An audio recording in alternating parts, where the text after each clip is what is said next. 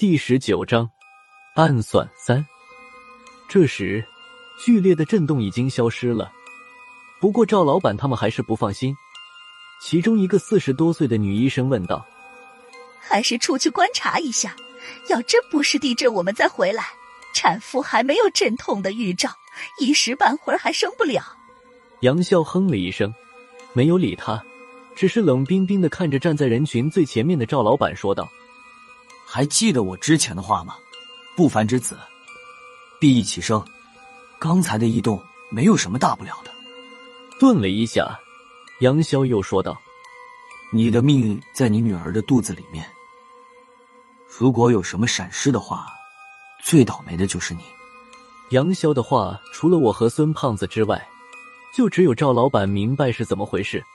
他犹豫了几秒钟，回头对身后的人说道。没事了，刚才不是地震，听杨大师的，都回去。赵家的人还好说，留守的医生和护士还是有些犹豫。赵老板一咬牙说道：“只要我外孙子平平安安的生下来，我给你们每人一个五十万的大红包。钱到位，什么都好办了。”众医护簇拥着产妇又回到了病房。赵老板临走前。还没忘了向杨潇说道：“杨大师，剩下的事就都拜托你了。等我外孙子生下来，赵某人还有一份心意送上。”杨潇的精神不是太好，懒得和他废话，随便摆了摆手，打发赵老板走了。等到赵老板众人离开，杨潇就像突然泄了气一样，晃了几晃，差点栽倒。我一个箭步冲过去，扶住了他。老杨，你这是怎么整的？这么一会儿功夫，你干什么去了？杨潇缓了一下，精神稍微好了一点，脸上多少有了一点血色。他抬头看了我和孙胖子一眼，说道：“晚上的事可能有变数，你们俩要多加小心了。”孙胖子走到跟前，皱着眉头问道：“出岔头了？”杨潇摆摆手，没有说话。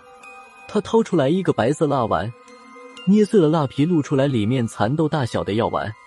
杨潇闭着眼睛，将药丸含在嘴里，或者唾液，慢慢的嚼碎了药丸，也不就水，徐徐的将药吞了下去。过了一分钟左右，杨潇在睁眼时，脸上的气色又好了不少。他这才说道：“你们刚才离开的时候，我在医院门口布置了一个警戒阵法。”突然显示有人闯了进来，我出去查看，着了那个人的道，吃了点亏。我心里面吃惊不小。杨潇的本事我是见过的，除了无人敌之外，谁能让他吃亏？女校的那次不算。如果杨潇不是事先被人暗算，他的徒子徒孙绝对伤不了他。孙胖子做了个有点夸张的吃惊表情。不是我说，老杨，除了无人敌之外。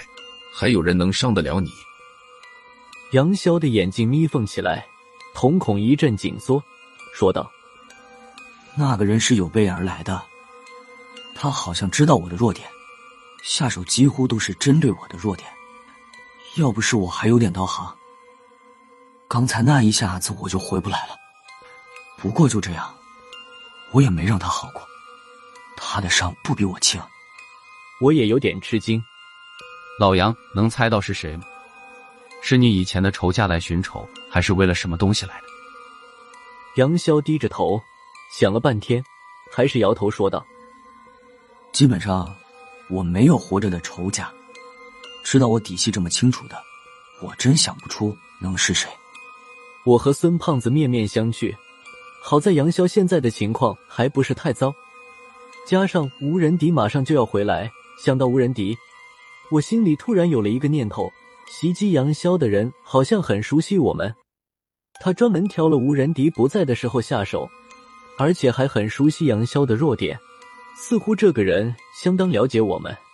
我正在胡思乱想的时候，医院的大门开了，大门开的太突然，我们没有心理准备，都吓了一跳。我的手已经伸到背后，摸着了枪柄。就在这时。无人敌没事人一样，推开大门走了进来。